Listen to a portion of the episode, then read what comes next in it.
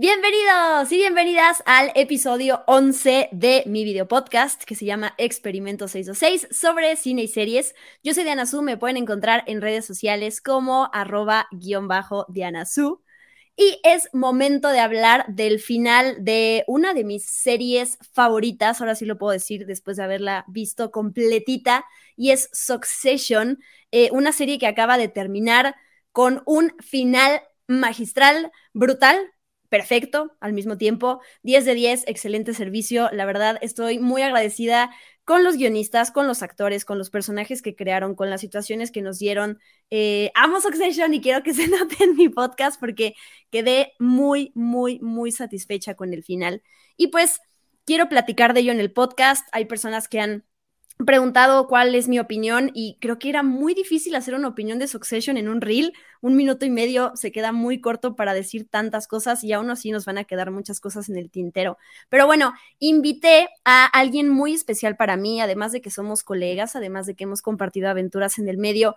Beca es una gran amiga mía a la cual le aprendo y le admiro y la quiero muchísimo, así que es para mí un honor que esté por primera vez en mi video podcast y que además estemos hablando de algo que amamos que es Succession. Bienvenida, Beca. Ah, qué bonito, muchas gracias, Diana. No, al contrario, yo estoy muy feliz de estar en 626. La verdad me gusta mucho cómo llevas tu podcast, lo escucho cada que sale, cada, porque te estoy como siguiendo mucho en las redes sociales, entonces estoy muy, muy emocionada de poder compartir contigo este final, porque a mí también me emociona demasiado, demasiado Succession, entonces es, es muy bonito es esas series que te dejan un vacío porque ahora nuestros domingos en la noche se quedan abiertos para la próxima grandiosa serie que llegue.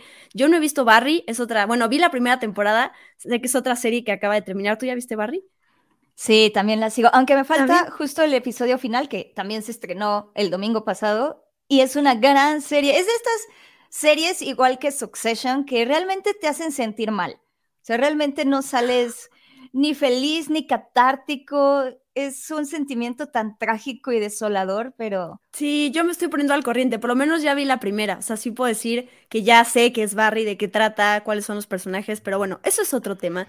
Ahorita, enfoquémonos en el final de Succession. Obviamente este podcast va a estar lleno de spoilers, está de más decirlo, así que si no han visto el final o si están por la primera o segunda temporada, váyanse, fuck off, como diría todos en Succession, pero vuelvan porque creo que esta plática se va a poner muy interesante y nada mejor que compartir una serie platicándola para que realmente como que cuaje todo el final. Y a ver, dividí eh, por temas y por personajes, porque creo que era la manera más fácil como de hablar de cada uno de ellos, qué nos parecen sus cierres. Y quiero empezar con Kendall, porque mm, Kendall y el agua. No creo, creo que hay algo ahí muy importante entre estos dos elementos que se han juntado y que además tiene, resuena con la imagen final. Kendall lo hemos visto eh, sumergido en el agua en varias ocasiones, de alguna manera una metáfora de cómo él está inmerso, sumergido, quizás medio ahogado mm, em, en el agua. Y la última escena es en el momento en el que él por fin ya está viéndola desde afuera, está fuera de todo este de caos que ha sido la vida que ha tenido con su papá y que al final no se queda con la empresa con él. Entonces, esa imagen a mí se me hizo súper poética, súper bonita, eh, es tan como eh, mucha paz, pero al mismo tiempo significa muchísimo por ver a Kendall fuera de todo esto. Pero de verdad se quedó fuera. Yo siento que es el único que no me imagino siguiendo adelante y superando lo que sucedió en el final. O sea, yo no me imagino a Kendall de verdad diciendo, bueno, está bien, puedo seguir con mi vida, aunque no sea el CEO de la empresa de Waystar. Yo no me lo imagino. O sea, para mí se me hizo muy fuerte esa escena porque creo que más bien él se está viendo por quién es, o sea, ya por cómo es. Y está muy fuerte pensar que toda esta temporada nos estuvieron como mostrando que él sí es Logan, que él sí logró convertirse en Logan, en la viva imagen de su padre, así cuando está en la escena del funeral amenazando a su, a su esposa, bueno, a su ex esposa por los hijos, y también a su ex, a su asistente diciéndole, no, tú no te vas de aquí, no te puedes, no puedes hacer esto ahora. Está muy fuerte porque se ve y es como, sí, se volvió su padre, pero jamás va a llegar ni al estatus de que tenía él, ni va a tener el poder que tenía él, y jamás lo va a lograr. Te iba a decir, todos los finales son trágicos, pero no creo que todos los finales son trágicos. Hay, un, hay unos que son más que otros. Creo que de Kendall, a mí me gusta mucho que se quede abierto. hay personas que quizás eso les moleste y quieran como que el cierre, ¿no? De quiero ver que Kendall, que lo entrevistaran para otras empresas o que se suicidó. Yo en algún punto sí sentía como esa escena, eh, creo que es en la segunda temporada, después de que él, eh, o es en la primera, bueno, cuando él asesina a alguien, mata a alguien en el coche, cuando va en el coche, que sí en algún punto vemos que se va a tirar de un edificio, ¿no? Y yo sí en algún punto dije, más se va, ¿no? Y cuando camina, yo sí dije, se va a acercar a una orilla y se va a tirar de ahí. Y me gusta que no plantean eso. Evidentemente no es algo que querían poner en el guion, pero sí me gusta que te dan a entender, y es algo que se hizo énfasis en toda la serie, es los hijos de Logan querían las cosas, ellos ya nacieron en un lugar privilegiado, Logan hizo todo su imperio a partir del nada, y entonces al final ellos eh, lo que querían, querían las cosas gratis, querían que se les diera en oportunidades simple y sencillamente porque nacieron en, la familia Logan y pues digo, la familia Roy y así no son las cosas, pero tú sientes que, ok, que Kendall eh, no salió de todo esto, pero yo sí siento que es la primera vez que le cae el 20 de ya te cerraron la puerta, la única manera de salir adelante es hacer tu propio negocio y yo sí creo que él lo va a lograr. Yo sí creo en Kendall. Estaría bonito que sí hiciera una empresa. Es que yo sí creo que puede hacer su empresa. O sea, siento que va. Sí, siento que. Creo que esto lo dijo Jesse Armstrong en una entrevista. No, no es cierto, no en una entrevista, sino en el podcast oficial de Succession. Creo que lo dijo la semana pasada en el penúltimo episodio. Que él no cree que este sea el final para todos los personajes. O sea, que el final la resolución sea el acabose para ninguno de sus vidas, que él sí creía que tanto Shiv como Roman como Kendall podían continuar, pero pues ya no es interesante porque les quitaron lo que más querían, que era la sucesión, el trono metafórico de Waystar. Y yo creo que el gran problema de Kendall es que nunca va a llegar a ser como su padre a pesar de que lo intente. O yo sí creo que podría poner una nueva empresa, podría volverse el ejecutivo en otra, incluso como en alguna de las empresas rivales de Waystar y de Goyo. Yo sí lo veo como queriendo pelearse con ellos y teniendo algunos éxitos, pero nunca va a llegar de verdad a estar en el pedestal de Logan. Entonces creo que Kendall era el que más la quería como por el estatus, por la idea de, no, yo soy el hijo mayor. De hecho, está muy fuerte que aún en el último episodio sigue diciendo, yo soy el hermano hombre mayor. ¿Y dónde está Connor? ¿Por qué se le olvida Connor? está, muy, está muy fuerte. Pero por eso creo que, que nunca va a ser feliz. O sea, yo sí me lo imagino, no sé, en alguna empresa o así, pero me lo imagino como todo harto, cansado, enojado. Sí, con jeta todo el día. Eso 100%. Yo sí creo que sale adelante, pero claro, no va a ser esa persona como plena de, wow, mira, me di cuenta que no era el camino correcto y ahora yo crecí. Sí, estoy de acuerdo. Hay una, me gustó una em, review que escribió un, un periodista de CNN que se llama Brian Lowry, que la quería leer, que él dice, usó una metáfora acuática para describir el programa diciendo que los niños Roy nadaron juntos en el final de Succession, que, resultó, que resultó ser un preludio perfecto para la demostración de despedida del programa sobre los peligros de nadar con tiburones. Esa es otra relación entre el agua y, y, ajá, y los personajes que se me hizo cool. Ok. Y una gran referencia a Shark Tank.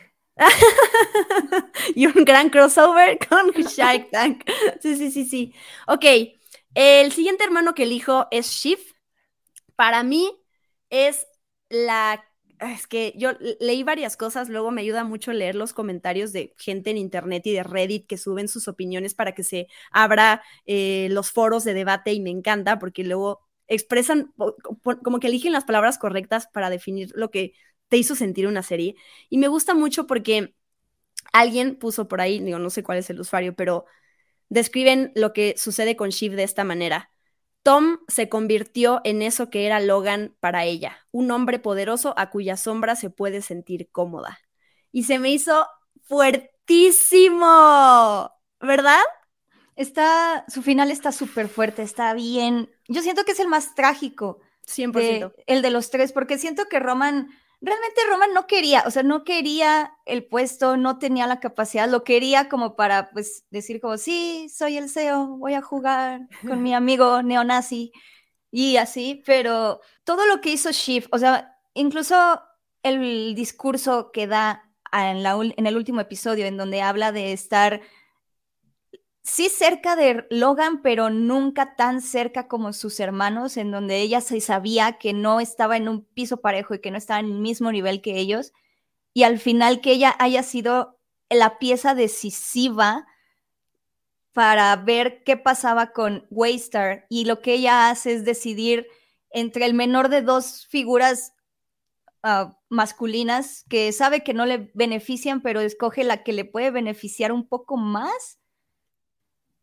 Es como, ok, es muy compleja esa parte en donde sí la ves con poder de decisión, en donde sí toma una decisión que la lleva, digamos, lógicamente o estratégicamente a estar en una buena posición, al menos sigue ella estando pues involucrada en Waystar de alguna manera. Yo sí siento que sería como la líder de facto porque Tom realmente es un estúpido y, lo único que va a hacer es ser, es ser como el, perrito faldero de, de, Lucas, pero al final se quedó como la esposa. O sea, al final no es una ejecutiva, no es considerada como una, un activo real de la empresa, es la esposa del CEO.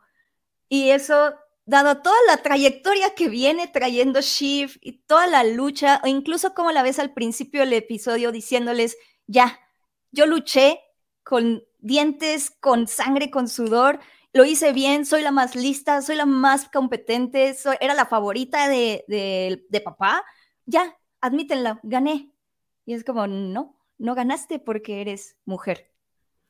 y todo lo que le dice Lucas, o sea, cada palabra que sacaba Lucas de su boca con Tom y con Shiv me molestaba tanto porque es tan real. Ah, cuando le dice como, ¿para qué quedarme con la mujer que tiene al bebé cuando puedo quedarme con el tipo que le puso el bebé adentro? Es como de, ¡ah! ¡Qué! ¡ah! Bastardo. Es como tan frustrante para Shiv. Yo sí siento que ella es el final más trágico, o sea, ni siquiera Kendall ni siquiera Kendall tiene un final tan trágico. Y además, o sea, ahorita tú mencionaste, eh, o sea, parte del, diálogo que tienen entre, entre Tom y Matson, que es así, a mí también me enojó muchísimo esa parte, pero la vi tan tristemente tan real a lo que sucede allá afuera, pero hay un punto en donde lo más fuerte, ¿no? Cuando Matson quiere poner a prueba a Tom y le dice así, quiere ver cuán, qué, qué tan servil va a ser y le dice, pues ya a ver, pues yo me quiero coger a Shiv y yo sé que esto es incómodo, yo sé que las circunstancias, en las circunstancias correctas, pues ella también querría hacerlo, ¿no? Y Tom, eh, claro que se ve su, la cara de shock, pero su respuesta, o sea, cuando él le dice como de, oye, ¿te incomoda? Tom le dice, no somos hombres. O sea, eso también yo dije así de, pinche maldito Tom, hijo de la chingada, beta.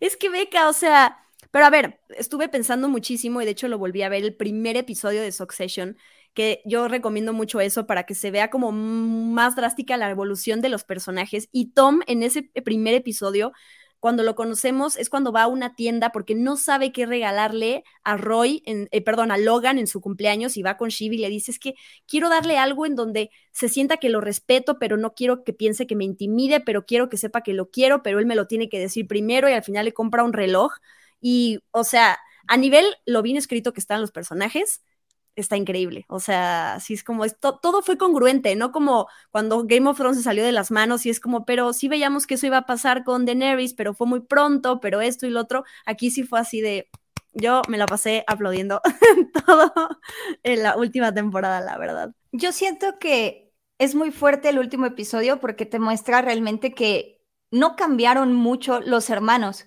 Roy con respecto a la primera temporada. Ellos se siguen peleando como niños chiquitos para ver quién se queda con, con el, con el poder, con el trono. O sea, incluso creo que Roman les dice algo así como, no somos nada, ¿no? Como haciendo eco a lo que dijo Logan en la primera temporada de no son personas serias. Y él así como, eh, ya no somos nada. Siguen, sí, o sea, este abrazo en donde Kendall le abre las suturas en la frente a Roman cuando se están peleando, pero festejando en la cocina y le está contando a su mamá como si fueran niños de, no, pues es que estamos festejando, que tomamos una decisión en conjunto, jejeje, porque vamos a trabajar juntos, tal. Se me hizo muy de, la primera temporada, o sea, son las mismas dinámicas. Y mientras, otros personajes que creo que había muchas, muchas teorías sobre la posibilidad de que Tom asumiera el rol de CEO, porque era una, una persona que sí aprendió lo que tenía que hacer para quedarse con el poder. Tanto él como Greg dijeron, bueno, no somos listos, no somos hábiles, realmente no, no sabemos qué puede pasar. Nosotros solo nos vamos a aferrar a los privilegios y a las fiestas y a lo que tenemos aquí. Y era como esta pelea de a ver quién es el, el mejor perro faldero, ¿no? Entre Greg y Tom. Y ahí sí ves un verdadero cambio. Ahí sí ves cómo Tom empieza a dejar de ser tan suave con respecto a Shiv. Ya también, o sea, esta última parte cuando le dice que no sabe si quiere una relación seria o no, o sea, teniendo ese, esa, ese poder frente a Shiv también de decirle como, mm, no, no sé cuando al, cuando al principio de la temporada, o bueno, al principio ya por las primeras temporadas, Tom era el más interesado en tener una relación un poco más estable con Shiv y estaba como, no, pero es que la carrera, como por el CEO y demás, no me lo permite, no lo voy a hacer, voy a manipularte. Es muy perfecto. O sea, estos hermanos nunca pudieron salirse de ese mindset que tenían en la primera temporada, pero los demás personajes sí y se aprovecharon de eso. Y me parece muy, muy magistral también como tú dices. Incluso el final, es el final en donde ya también Tom se ve poniendo alianzas así, preguntando por Carolina, asegurándole a Greg que va a cuidarlo y que va a estar bien. O sea, tomando ese tipo de decisiones de, sí, pues aquí estos son mis equipos, estos fueron mis aliados, ya estoy aquí, les voy a repagar. Es como, wow, nunca imaginé ver a Tom así, dentro de su nivel, ¿no? Porque pues al final no deja de ser un, ¿cómo, cómo se llamaba? El hermano el hermano Disgusting Brother. Ah, sí, cierto. No, no recuerdo la palabra en español, lo siento, pero el Disgusting Suena más padre en inglés, suena más padre en inglés.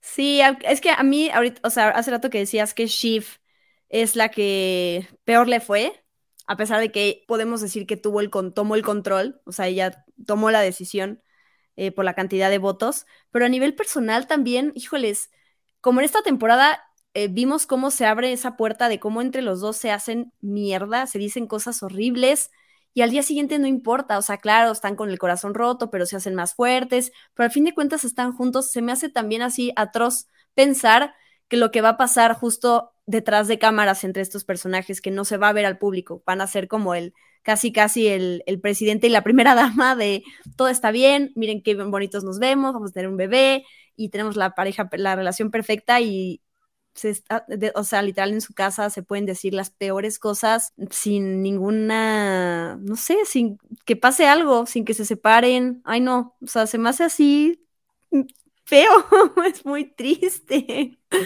Es muy triste.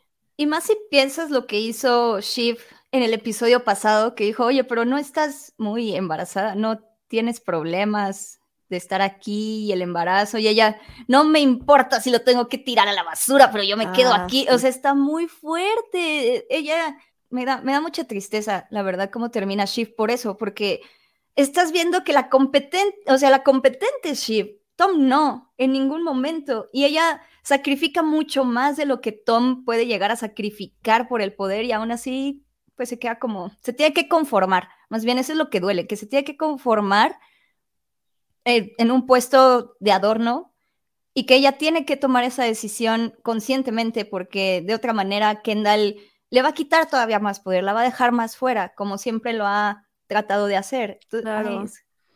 Pero además me imagino que ella también toma en cuenta que va a poder manipular, ¿no? El, las decisiones de Tom, entonces sabe que tiene poder. Si no, ahorita nada más me acordé de Kendall, de cómo lo vemos convertirse en un niño chiquito así de rogándole a Shiv de por favor, por favor, dame tu voto, por favor. wow, o sea, sí es, sí es increíble como no son los mismitos de la primera temporada. O sea, eso es increíble. Roman, en, a cambio, en cambio, digo, que me gusta muchísimo verlo en un bar sonriendo, así, porque al final él tenía miedo, creo que también de decir públicamente, yo no quiero esto, porque iba a quedar como un débil, y entonces literal no tuvo que decir nada, no tuvo que echarse para atrás, fue producto de las circunstancias porque, chin, pues ya no quedaron elegidos y entonces a él le salieron las cosas eh, súper bien. Yo leía un, bueno, está también con el corazón roto y, no es que ninguno tenga traumas, pero bueno, digamos que es el que lo veo más contento. Eh, Brian Cox eh, dijo en una, leí en una entrevista que para él Roman era el hijo más esperanzador. El problema es que Roman pues tenía esas actitudes también de mm, voy a enviar foto de mi pene y voy a hacer esto. Y entonces pues eso a Logan era como, ay, qué oso que esté pasando esto. Pero me gusta esta, tú la dijiste hace rato, esa frase que él dice, que el inglés es así de, we're bullshit, somos una mierda tal cual. Él es el que de repente tiene estas puntadas que son como súper eh, sabias de Roman sabe. El problema es que también tiene sus cosas, pero él sí se da cuenta de todo y me da mucho gusto por él, porque salga adelante y porque también pensé que en algún punto se suicidaba, ¿eh? o sea, sí lo vi venir, me iba a destrozar el corazón, pero creo que termina la serie y pues sí soy Team, team Roman. ¿Tú? no, yo sí sería Team Shiv. Me cae, Me cae, no me cae bien, pero la respeto. La respetas, ok. Aunque yo tenía mucho miedo de quien se fuera a suicidar era Kendall. Yo estaba, de hecho, a principios de la temporada yo creía que Kendall iba a terminar suicidándose. Creo que tú lo mencionaste hace rato, cuando está en esta escena que creo que sí es de la segunda temporada que está viendo desde el techo, techo de las Waystar Companies hacia abajo y que Logan manda poner inmediatamente después unos como paneles de ah. vidrio templado para evitar accidentes. Como que esas son pequeñas red flags que te van diciendo como hasta Logan está preocupado por Kendall. Y de repente, creo que fue en la tercera temporada cuando desaparece en la alberca, que incluso Logan decide ir a la casa de Kendall, quedarse con los nietos para ver dónde está, porque como que lo habían visto muy distraído, muy disipado. Es, se me hace muy fuerte. Justo por eso yo siempre estaba pensando como es que Kendall tiene el mayor peso de culpa por haber matado al mesero en la primera temporada. Más todas las presiones que tiene de es el sucesor, no es el sucesor. Yo dije, se va a suicidar, en este momento se va a suicidar. Pero una vez que lo ves negando el que mató a la gente, que mató al, mesero y que dijo, no, no es cierto, ni me subí al coche. Fue un momento para bondear con ustedes, para acercarnos como hermanos. Fue como, no, nunca se va a suicidar. Y el otro hermano, Connor, que tú ya dijiste, o sea, es, es, él siempre tuvo esa presencia fantasmal, o sea, estuvo, pero jamás fue importante. Y el momento cuando se muere Logan y él lo sabe y lo dice y es como, qué fuerte. Pero también Connor también le fue bien, o sea, se queda con la casa gigante, digo, tiene mucho dinero, se casa, eh, sí tiene, en algún punto, en la, entrevista que, leí de Brian Cox, él dice que, que él cree que Connor está en el espectro del autismo y que de ahí vienen las ilusiones que tiene, es algo que opina el actor Brian Cox, mm, pero eh, una de las escenas que también me gustan más de este último episodio, es que son muchas, pero cuando están ellos en la casa, en la ex casa de Logan, y están viendo ese video donde ven a su papá convivir en una cena con Kerry, donde está Connor, bueno, más bien está Jerry, está Frank, está como que este, este grupo de personas que, que estuvo con él. Y es mm, primero muy como, muy fuerte ver que es algo no tiene nada que ver con ninguna perspectiva miserable de los hermanos, ¿no? O sea, tal cual es un momento donde lo vemos sonreír hasta cantar y Connor al final se lleva como que ese recuerdo bonito de Logan que los hermanos nunca pudieron tener. O sea, siento que Connor eh, sí vivía en su mundo, pero pues, es que también miserable, porque él no es que tuviera la seguridad en sí mismo, más allá de que quería ser presidente, de decir, ay, pero yo salgo adelante, no necesito nada, me voy. De hecho, se hubiera ido hace mucho de esa vida. Pero él también siento que pues va a ser su vida y va a estar bien y nunca va a alcanzar ese, ese escalón de seguridad en sí mismo, pero pues nada, creo que no le importa mucho ya. Pobrecito con. Es que aparte, sí, ya sé, pobrecito. Pero aparte de eso, o sea, creo que lo vemos como pobrecito desde afuera, ¿no? Porque siempre estuvo alejado como del drama principal, nunca lo tomaron en serio, ni siquiera en las elecciones presidenciales lo estaban tomando en serio. Entonces siento que cae perfecto en la filosofía del programa que era presentar el ciclo de violencia o abuso que puede tener un padre sobre sus hijos, ¿no? Y cómo los puede marcar de por vida aunque ya no esté el señor. Y Connor, ves, creo que este momento que mencionas no lo había pensado, pero se me hace muy fuerte, muy importante, porque él nunca tuvo esas expectativas. Entonces, se puede dar ciertos privilegios como es dejarse libre y tener un momento con su padre de paz, en donde no tiene ninguna expectativa por conseguir nada, en donde puede ser de verdad un momento donde él está como conviviendo padre e hijo, sin que ese momento sea significativo y sea como, no, es que con este momento ya me lo gané y yo voy, a, Y yo voy a terminar siendo el sucesor con él. Ajá, no es, puede llegar a tener un momento que se siente en la versión de Succession honesta, si es que pueden tener estos personajes algún tipo de interacción honesta, pero está muy fuerte también eso. Connor queda mejor parado porque puede como zafarse de las expectativas del papá y decir, bueno, pues sí, pues siempre fui el hijo especial, el que estaba como alejado, pero aquí estoy. Eso que dices es lo mismito, o sea, Connor es el primer, el primer episodio Em, él aparece presumiéndole a unos niños, no me acuerdo dónde está, sus granjas. Así les empieza a decir, y entonces yo tengo cinco granjas. Es lo mismito que él hablando de, y entonces tengo esta casa. Y, o sea, él, como dices, él lo que le importa es, o sea, los, los, bienes, el dinero. Y por eso compra la casa, se la compra a Marsha. No quisiera ser como él porque no es que diga hoy alcanzó la plenitud, pero creo que bajo lo, el mundo que él tenía, pues está bien, tiene salud, tiene esposa, tiene casa, dinero.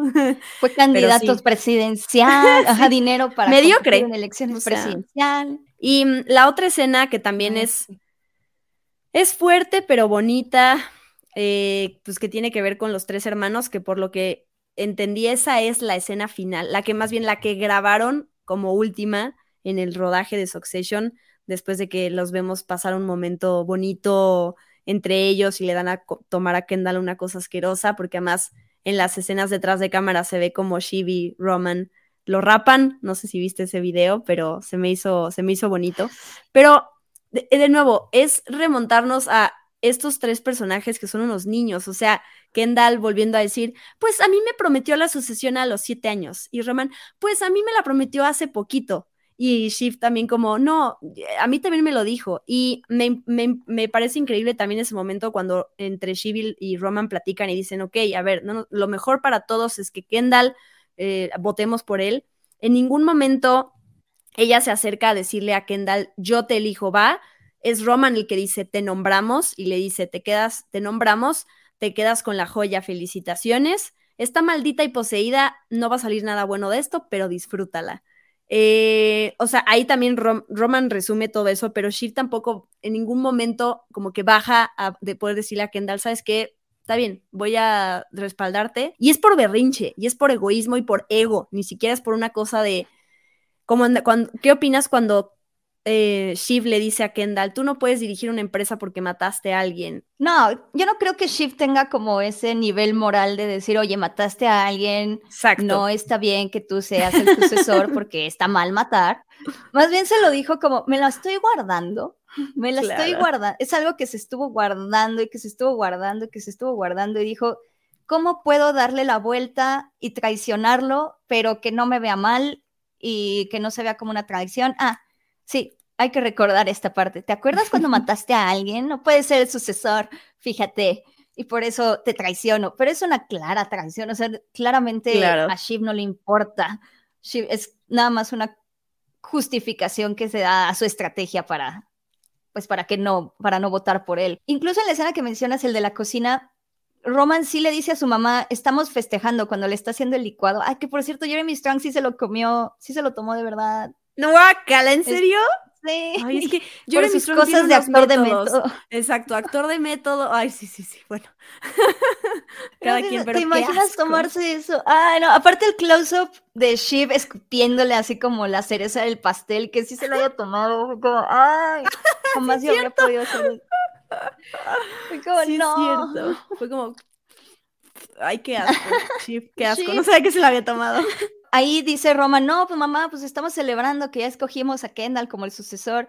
Y la misma Shiv le dice, no estamos celebrando, estamos mourning, eh, ¿cómo, cómo es? Estamos eh, lamentándonos. Estamos de, luto. Ajá, estamos lamentándonos, estoy de luto.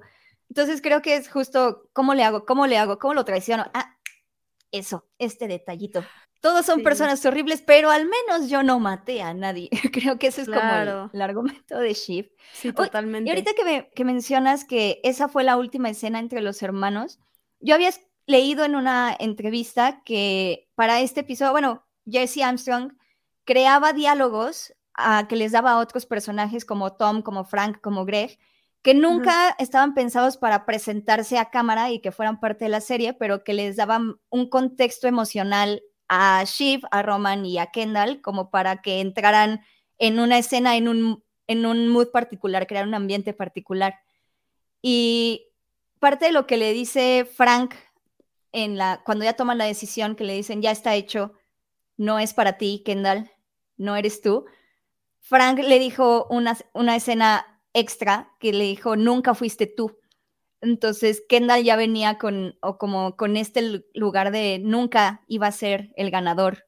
Y pensar que esa sea la última escena en donde lo están celebrando los tres hermanos, sabiendo que ninguno de los tres va a ser como el verdadero ganador, sí se siente como una ah, fiesta de condolencias, como de tristeza, como incluso lastimera, de las, que da lástima. Y ni siquiera es porque sean personajes listos, o sea, yo no puedo, yo no te diría así como, ah, él es el mejor en las finanzas o Shiv es una genio empresarial, ninguno realmente tiene tanto, tanta inteligencia, ni tanta simpatía, ni nada, es solo, pues sí, o sea, personas que nacieron en un privilegio muy grande con mucho poder y que quieren quedarse con el poder. Hay otro personaje que, falta, bueno, falta, quiero hablar ahorita de Logan, pero quiero hablar antes de otro personaje que también desde el principio así te da toda la pena ajena del mundo, pero como tú dices, supo subir, supo eh, mostrar como estrategias cuando le ayuda a Kendall con lo del crucero y tiene los papeles y todo eso y, que al final eh, Tom le ofrece un trabajar con él y es Greg, porque en el primer episodio de la primera temporada Greg es una botarga, ¿te acuerdas? O sea, Greg trabaja en los parques temáticos y lo ves antes de que empezara la serie, el final, vi en, en Trending Topic en Twitter que decía Greg, me espanté porque dije, no, ya le dieron la compañía a él y ya me lo arruinaron, pero yo creo que mucha gente justo veía a este personaje tan patético, así en el extremo, que decían, este va a ganar, porque justo esperábamos como ese plot twist. Eh, pero como dices, Tommy y Greg son esos personajes que sí subieron, supieron aprovechar eh, las oportunidades y Greg, ese momento de eh, inteligencia, no sé, que se le iluminó la vida cuando usa el traductor para entender lo que está diciendo Matson en sueco, es así brillante, es como, Vaya, Greg. Hiciste varias cosas bien, ¿eh? No solo eso, pero ahí sí la aplicó muy bien. Mucho. Lo aplicó muy bien. Incluso el decirle a Kendall, ir a, ir a acusar, a que, ir a acusarlo con Kendall, creo que eso fue fabuloso para al final tomar la decisión, de que Ship tomara la decisión de, ah, bueno, está bien, lo traiciono, los traicionaré. O sea, porque ver a Kendall como este monstruo fue como, no, es jamás le va a dejar el poder. O sea, al final fue muy listo Tom. Yo sí siento que se lo dijo con todas las intenciones de que al final, ay, perdón, Greg, era muy listo Greg, pero yo sí creo que todas las, tenía todas las intenciones cuando lo acusó de decir, bueno, es que con esto desestabilizo la confianza de los hermanos, se queda Tom y donde se quede Tom, yo me quedo, yo voy a estar bien. Entonces sí es un poco humillante porque al final también lo trata como un niño, ¿no? Y lo siguen, nunca deja de, ser un niño a los ojos de nadie de los personajes. De hecho, creo que uno de mis episodios favoritos es justo el primero o el segundo, no me acuerdo cuál fue de esta temporada, cuando, no, sí es el primero, cuando descubren Logan que sus hijos están tratando de comprar la otra compañía, la de que él está con un drama porque es otra vez la fiesta de cumpleaños de Logan y él está, él tuvo sexo en el baño y le va a decir a Logan, o sea, el hecho de que nunca dejara de ser tan patético y aún así esté ahí presente y sea como los grandes ganadores, perdió para arriba. Greg. Perdió para arriba. Eso nunca dejó de, o sea, seguía perdiendo, nunca lo tomaron en serio, pero aún así ahí está. Me gustaba la idea de que se quedara él como el CEO y que, sea, que fuera más un contraste con su padre de mira lo que se logra cuando tienes la suficiente maña. Pero a mí también me, cae muy bien Greg, la verdad. Es de mis personajes favoritos. Quizás en un futuro, como queda abierta la serie, pues podemos pensar que Greg, siguió aprendiendo y en algún punto va a llegar a un puesto súper alto. Digo, sí, sí lo veo logrando eso. Quiero hablar rápidamente de Logan. Me gusta mucho que lo hayan matado en el tercer episodio de esta temporada porque así quedan siete más para poder ver qué sucede sin Logan. O sea, ya sé que la serie se llama Sucesión, yo sé que la sé, a fuerzas tenía que pasar, de hecho en el primer episodio de la primera temporada es cuando él tiene, empieza a sentirse mal y dice como de, ¿dónde estoy? ¿Qué está pasando? O sea, ya nos están eh, preparando para eso y se tardan en temporadas para que suceda, pero em, Logan, en digo, Brian Cox en esta entrevista que leí, le, él cuenta cómo él sabía desde el principio de, la filmación de esta última temporada qué iba a pasar con él. Eh, creo que filmó todo y luego regresó para hacer la escena donde él ya estaba tirado y le ponían el celular, eso como para que también él regresara al set y estuviera ahí presente y no se filtrara nada. Pero me, llama la atención algo que él dice que no sé si estoy de acuerdo. Él, Brian Cox describe a eh, Logan Roy como un personaje muy misterioso en muchos sentidos. Dice que siente mucha empatía por él y cree que es un personaje incomprendido, una figura trágica, muy en la tradición de esos reyes trágicos de Shakespeare. Y a mí, eh, o sea, me, causa mucho conflicto esta parte de cómo puede decir que siente empatía por él, porque sí, o sea, pues Logan es este gran villano para muchos en la serie. ¿Tú qué piensas? ¿Con qué, o qué, en qué imagen te quedas de Logan? Qué interesante, sí me hiciste pensar, pero sí lo veo, porque al final pues es un hombre que se murió solo, ¿no? Se murió insatisfecho, peleando, peleando con sus hijos, odiando la vida. Se murió sin nada realmente. O sea, realmente estaba muy solo. Y era una figura que, como que al principio de la temporada sí lo vimos medio preocupado todavía por sus hijos. O sea, también es muy trágico, debe ser muy trágico. Sí amar a estas personas, a tus hijos, pero no poder superar también todo lo que tú viviste, todos tus traumas y no poder quitarte como este lente de, pero son unos pequeños inútiles que no sirven para nada y qué va a pasar con mi legado y dónde voy a dejar la compañía. Y siempre lo sentí como con estas ansias de no veo a ninguno preparado, ¿qué va a pasar con esto? Yo no voy a vivir para siempre, ¿a dónde se está yendo mi empresa? Y por eso siento que confiaba tanto en Lucas Matson, porque sí lo veía a él como, pues al menos va a seguir siendo igual de rapaz y va a seguir siendo igual de implacable que yo y va a tener esta compañía y la va a sacar a buen puerto. De menos va a seguir teniendo ATN como esta gran, eh, va a cuidarla como esta gran empresa de comunicaciones.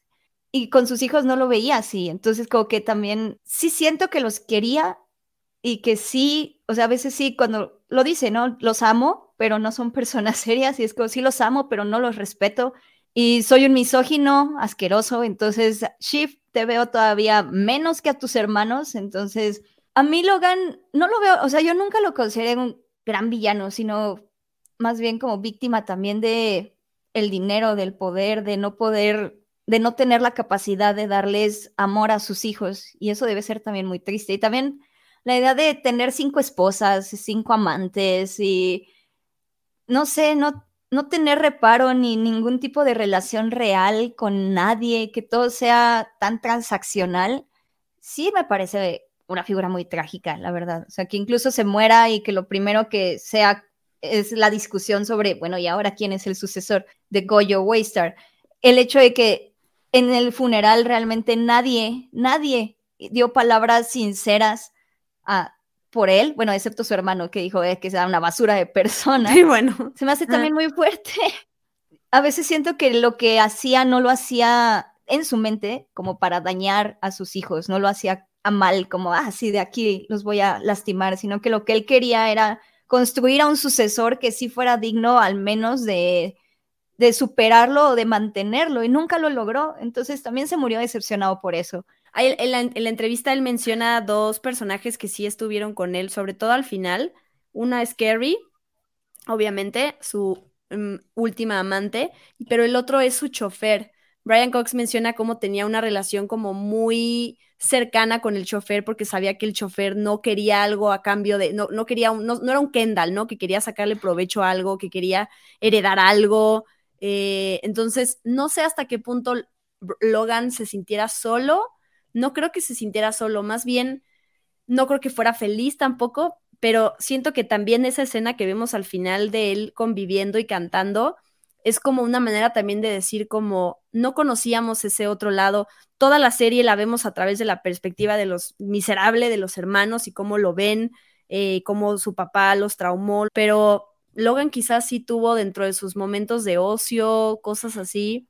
No sé, no la pasaba tan mal. No sé, es como me gusta mucho ese misterio de, de preguntarse hasta dónde conocemos a Logan, por lo que es en el trabajo, pero ya sé que eso era parte fundamental de alguien como él, pero al mismo tiempo es como, y fuera de eso, no sé, quizás no era tan miserable, algo así. Puede pasar. Está, muy fuerte lo que dices. tiene, tiene sentido.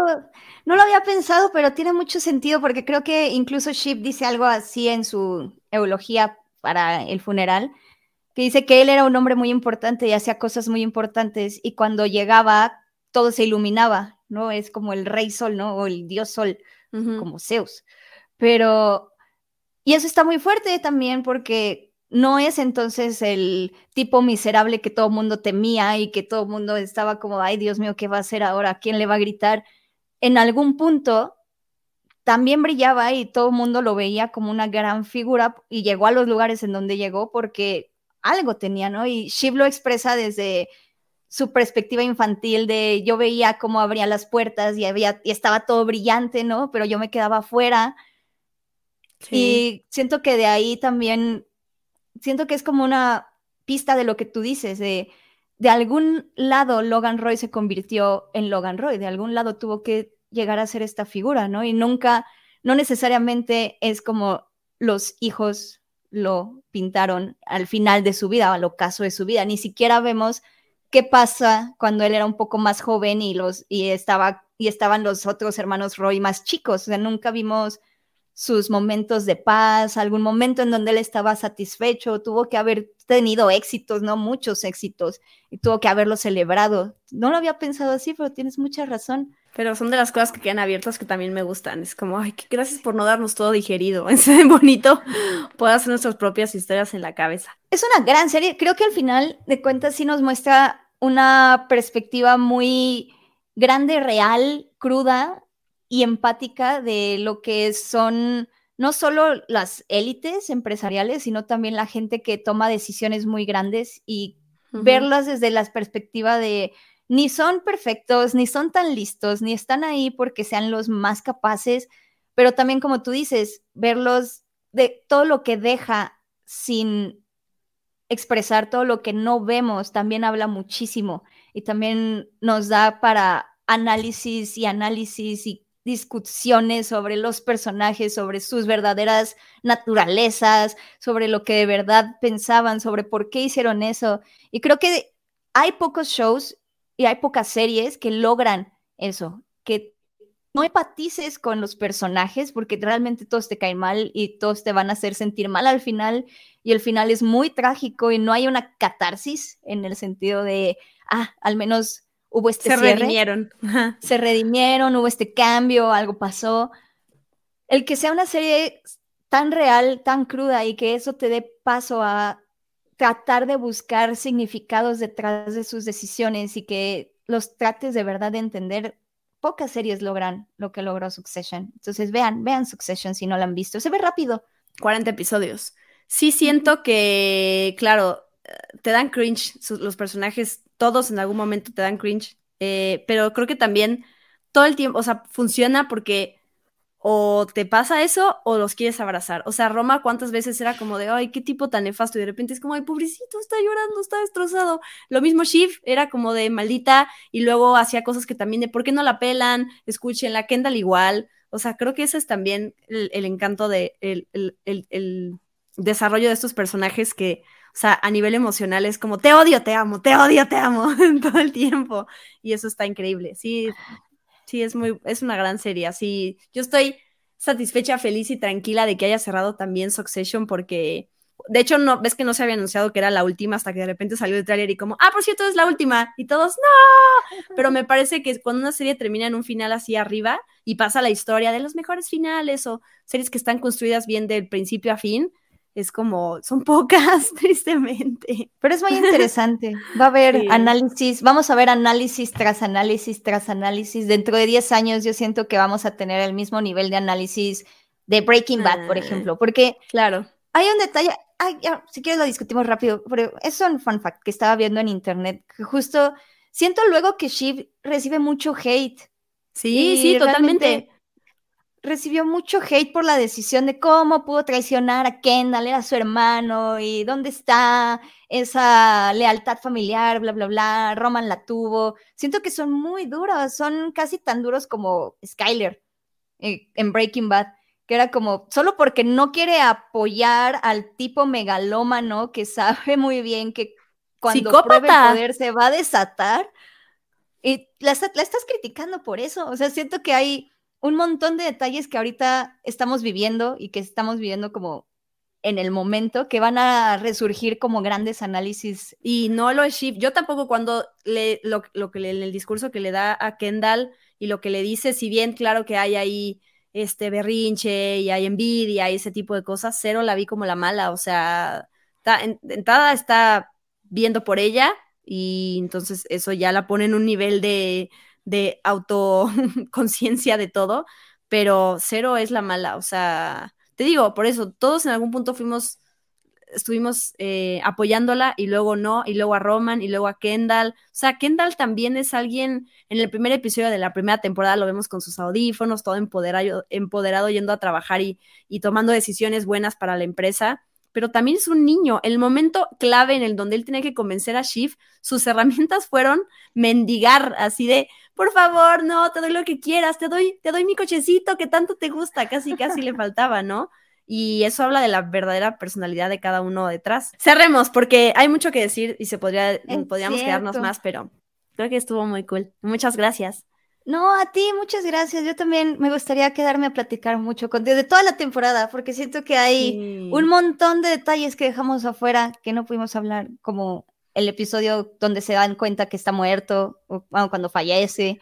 Hay, hay muchos, muchos momentos en esta temporada que, que son muy poderosos y por eso te agradezco mucho que me hayas invitado para platicar un poquito de, esta serie porque vale mucho la pena.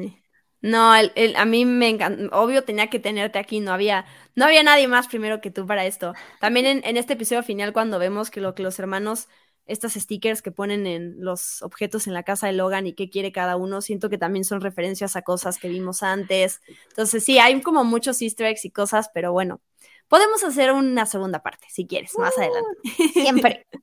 Muy bien. Pues ahí están tus redes sociales para que la gente te, pueda seguir. Y de veras, muchas, muchas gracias por compartir esta plática conmigo.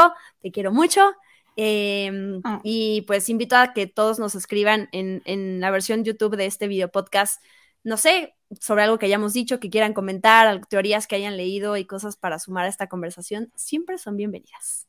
¿Verdad? Uh, sí, súper sí. Muchas, muchas gracias. recuerden que este episodio, bueno, este podcast tiene un nuevo episodio la siguiente semana para que aquí los espero en mi canal de YouTube o en su plataforma de podcasting favorita. Ahí está Experimento 626.